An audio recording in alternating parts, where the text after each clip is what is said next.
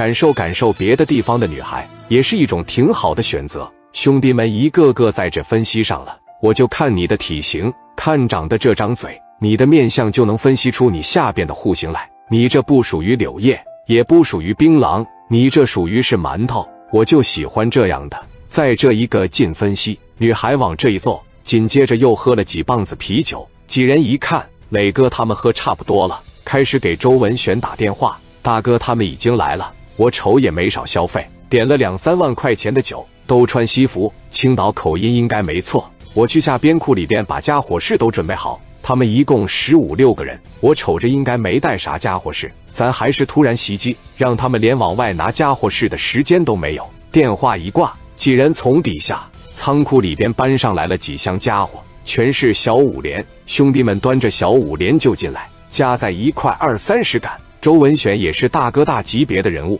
东西往办公室里边一摆。准备回酒店，一摆手，二三十个老弟跟着他本田的车队，直接奔着临海酒店就来了。磊哥这边还在这吃喝呢。周文选来到酒店，小弟就说他们都喝差不多了，一帮老爷们在上面摸小妹妹呢。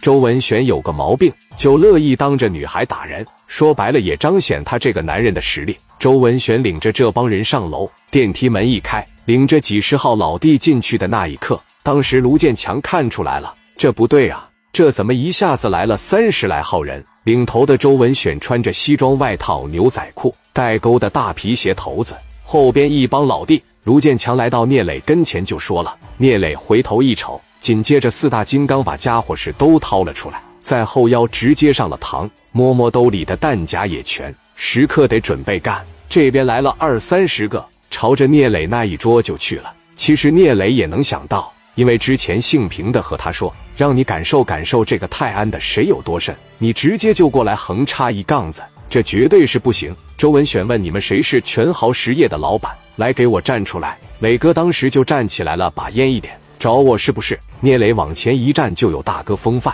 周文选往前站一步说，你也得往前一步，往前站怕啥呀？你敢打我吗？卢建强、大林、任浩也跟着往前上了一步。但是两手全在身后放着，就时刻准备往外掏家伙事。文选说：“咱们先弄明白一点啊，你们是全豪实业公司的，从青岛过来的，我说的没错吧？”磊哥说：“青岛全豪，我是老板，咱别搞错就行了。”你他妈的好大胆子！磊哥当就顶着脑袋上了。聂磊身边的四大金刚从后边把六十四掏出来了，已经上好膛了。这四大金刚敢干，朝着他的脚底下就来了一枪。这让周文选一惊，随后四五杆枪顶在磊哥脑袋上，磊哥也没有害怕，这小子就有大哥风范，不害怕，就不信他们敢拿枪打死他。这个时候，文选的小弟们把这几个大箱子咔咔的一搬出来，给五莲子全拿出来了。兄弟们基本上是人手一把，得二三十个五莲子，一拿上朝着他们脚底下。你要是敢动我们周老大一下子，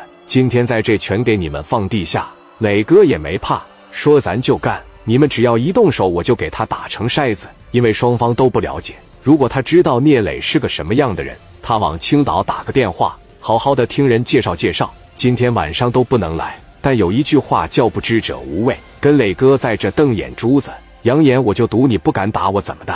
聂磊说建强呢，建强也被五连发顶上了。磊哥说哥们你人多你牛逼，是不是那个姓平的让你来的？我打个电话。立马让姓平的在我跟前跪着，你信吗？把我们放了，让你们这些人撤了。姓平的让你来的，我找个比姓平的大的不就完了吗？你也得认识人，你还能让平总给你跪下？你好大的胆子！